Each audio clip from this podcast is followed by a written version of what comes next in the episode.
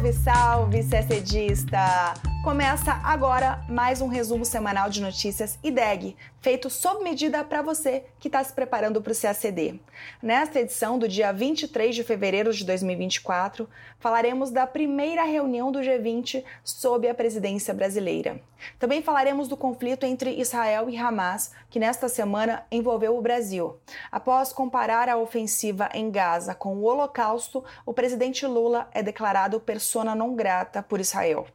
E os Estados Unidos vetaram pela terceira vez uma proposta de resolução enviada ao Conselho de Segurança da ONU para determinar um cessar-fogo imediato no conflito. Na América do Sul, destaque para o congelamento dos diálogos de paz entre a Colômbia e a guerrilha ELN. E tem mais política externa brasileira, com reuniões importantes na esteira da presença de ministros estrangeiros no Brasil uma reunião no âmbito do IBAS com a troika do G20 e a reunião bilateral entre o secretário de Estado norte-americano, Anthony Blinken, e o presidente Lula. Tudo isso em detalhes você acompanha agora no nosso podcast. Nos dias 21 e 22 de fevereiro, o Rio de Janeiro sediou a primeira reunião de chanceleres do G20, o grupo formado pelas maiores economias do mundo, além da União Africana e da União Europeia. Foi a primeira reunião de nível ministerial durante a presidência do G20. Os assuntos que dominaram a agenda foram os conflitos internacionais, principalmente na Ucrânia e em Gaza, e a reforma da governança global, assuntos que, por sinal, estão muito interligados. Segundo o ministro Mauro Vieira, os países reiteraram a condenação da guerra na Ucrânia e demonstraram unanimidade na defesa da solução de dois estados para o conflito na faixa de Gaza. Alguns pediram ainda a liberação imediata do acesso para ajuda humanitária em Gaza, que Israel se abstenha de fazer uma operação em Rafah e também que os reféns mantidos pelo Hamas sejam libertados. Sob o lema Construindo um Mundo Justo e um Planeta Sustentável, a presidência brasileira do G20 tem como prioridades 1. Um, a inclusão social e o combate à fome e à pobreza. 2. A promoção do desenvolvimento sustentável em suas dimensões econômica, social e ambiental e transições energéticas. E 3. A reforma das instituições de governança global, incluindo as Nações Unidas e os bancos multilaterais de desenvolvimento. Segundo o Itamaraty, a presidência brasileira tem o objetivo de organizar um G20 inclusivo, com participação da sociedade civil, e a realização do G20 social, ancorado na construção de consensos e voltado para a obtenção de resultados concretos e soluções que beneficiem todos os povos. Historicamente, as presidências do G20 convidam países não membros do agrupamento e organizações internacionais para participar das reuniões de seu calendário de eventos. A, a presidência brasileira convidou Angola, Egito, Emirados Árabes Unidos, Espanha, Nigéria, Noruega, Portugal e Singapura. Foram convidados ainda para essa reunião de chanceleres Bolívia, Paraguai e Uruguai. Às margens da reunião, o ministro Mauro Vieira já manteve encontros bilaterais com diversos de seus homólogos às margens da reunião, incluindo os chanceleres de Argentina, Canadá, Egito, França, Indonésia, Portugal e Rússia, entre outros. Não foi emitido nenhum comunicado conjunto, segundo a diplomacia brasileira, para não atrapalhar o andamento das negociações. Nas reuniões, os ministros de Relações Exteriores do G20 concordaram em se encontrar pela segunda vez, ainda sob a presidência do Brasil. O encontro vai acontecer em setembro, às margens da Assembleia Geral das Nações Unidas em Nova York. Agora falamos do outro assunto que dominou as manchetes no Brasil, que foi a crise diplomática entre Brasil e Israel. Em entrevista coletiva durante viagem oficial à Etiópia, o presidente Lula classificou as mortes de civis em Gaza como genocídio criticou países desenvolvidos por reduzirem ou cortarem a ajuda humanitária na região e disse que, abre aspas, o que está acontecendo na faixa de Gaza com o povo palestino não existiu em nenhum momento histórico. Aliás, existiu quando Hitler resolveu matar os judeus, fecha aspas. A comparação da atual ofensiva de Israel com o Holocausto na Segunda Guerra Mundial, no qual 6 milhões de judeus foram assassinados. Essa comparação fez o governo de Israel declarar Lula persona não grata no país. O primeiro-ministro de Israel, Benjamin Netanyahu, disse que a fala banaliza o Holocausto e tenta prejudicar o povo judeu e o direito de Israel de se defender. Em resposta, o governo brasileiro convocou de volta ao país o embaixador brasileiro em Tel Aviv para consultas. A fala de Lula teve repercussão na sociedade civil, não só do Brasil, mas do mundo todo. No Brasil, movimentos sociais, sindicatos, lideranças políticas e entidades que representam tanto israelenses e judeus quanto palestinos se manifestaram sobre o tema, criticando ou defendendo o teor do comentário. Veículos de imprensa nacionais e internacionais também dedicaram grande cobertura sobre a declaração do presidente. E os ataques das forças de Israel no território palestino não param. Segundo o Ministério da Saúde de Gaza, controlado pelo Hamas, mais de 29 mil palestinos já haviam morrido até esta quinta-feira, desde o começo do conflito em outubro do ano passado. As ofensivas ocorrem no momento em que Israel está sob intensa pressão internacional por preparar uma operação militar em larga escala em Rafah. Israel afirmou que a ofensiva deve ocorrer a partir do próximo dia 10. A cidade de Rafah, localizada na região da fronteira com o Egito, abriga atualmente cerca de metade dos 2,4 milhões de habitantes de Gaza. A maioria dessas pessoas foi forçada a se deslocar para o sul do território durante a guerra. Enquanto isso, permanece o impasse no Conselho de Segurança da ONU sobre o tema, o que inclusive reforça o argumento da reforma da governança global, uma das prioridades da presidência do Brasil no G20.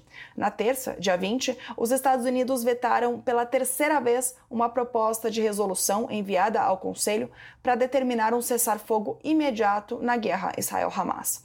13 membros do Conselho votaram a favor do texto redigido pela Argélia, enquanto o Reino Unido se absteve.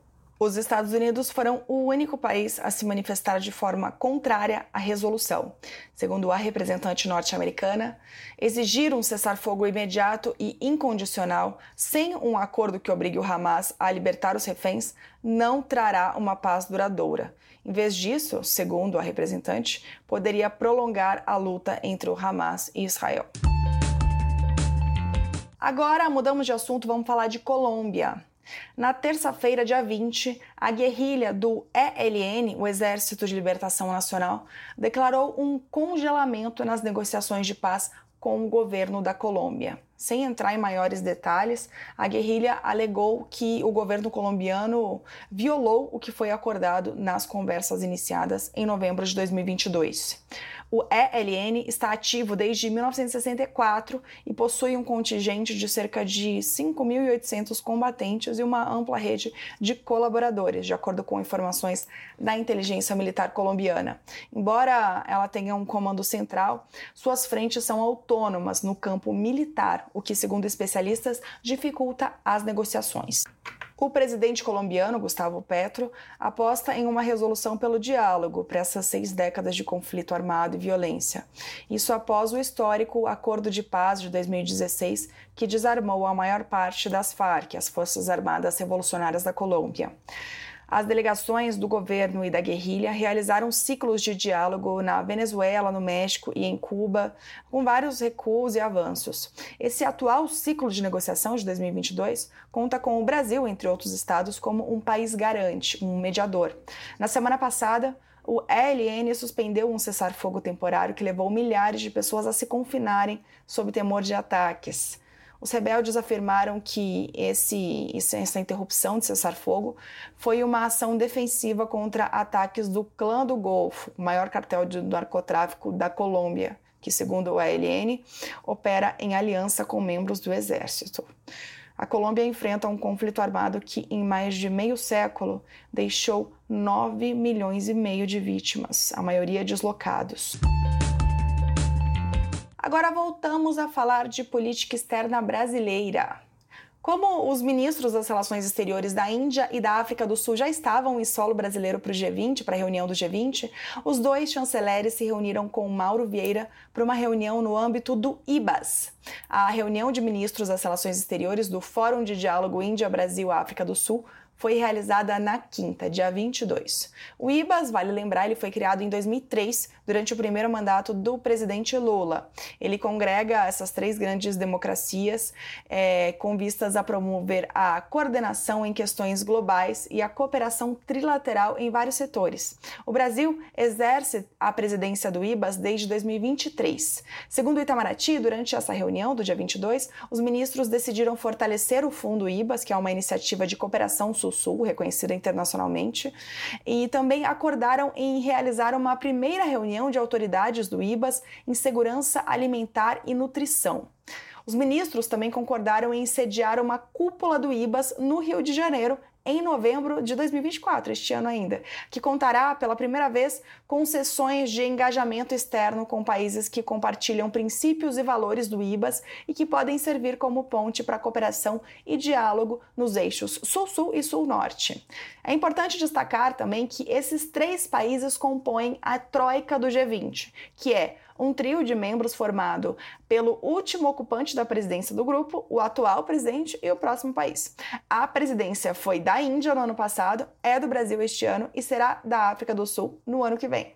Nesse sentido, os ministros dos três países aproveitaram para discutir também questões relacionadas à paz, à reforma da, da governança global, ao desenvolvimento sustentável e à luta contra a pobreza e a fome, entre outros temas da agenda internacional. Ainda na esteira da presença dos ministros no Brasil, Após participar das reuniões do G20 no Rio, o secretário de Estado dos Estados Unidos, Antony Blinken, foi recebido pelo presidente Lula no Palácio do Planalto, em Brasília. Daqui do Brasil, Blinken seguiu para a Argentina, onde se encontrará com o presidente Javier Milei.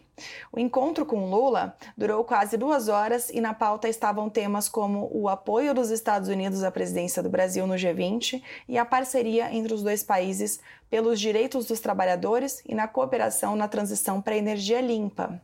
A guerra em Gaza foi um dos temas da reunião.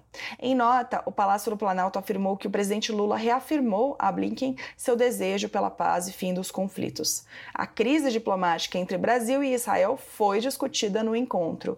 Blinken afirmou que os Estados Unidos discordam das acusações de Lula que apontam Israel como autor de um genocídio na faixa de Gaza.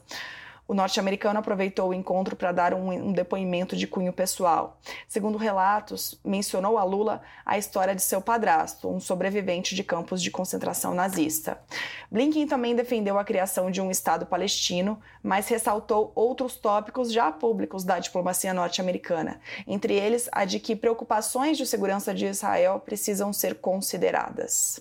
Outro tema tratado foi a disputa entre Venezuela e Guiana, em torno do território de Essequibo.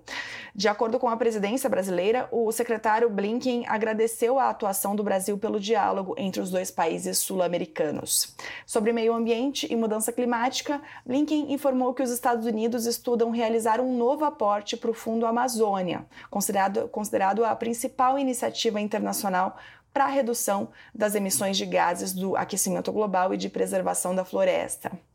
Parcerias trilaterais em agricultura, segurança alimentar e infraestrutura na África também foram debatidas. Outro tema foi a reforma da governança global. Segundo o Palácio do Planalto, o presidente Lula reiterou a necessidade de reformar os organismos financeiros internacionais e o Conselho de Segurança da ONU, no que foi apoiado por Blinken. Ao término do encontro, o secretário de Estado norte-americano afirmou que os dois países estão trabalhando juntos bilateralmente, regionalmente, mundialmente e que essa é uma parceria muito importante para os Estados Unidos. Em 2024, Brasil e Estados Unidos completam 200 anos de relações diplomáticas. E a gente termina o nosso podcast por aqui. Uma ótima semana, bons estudos e até sexta-feira que vem.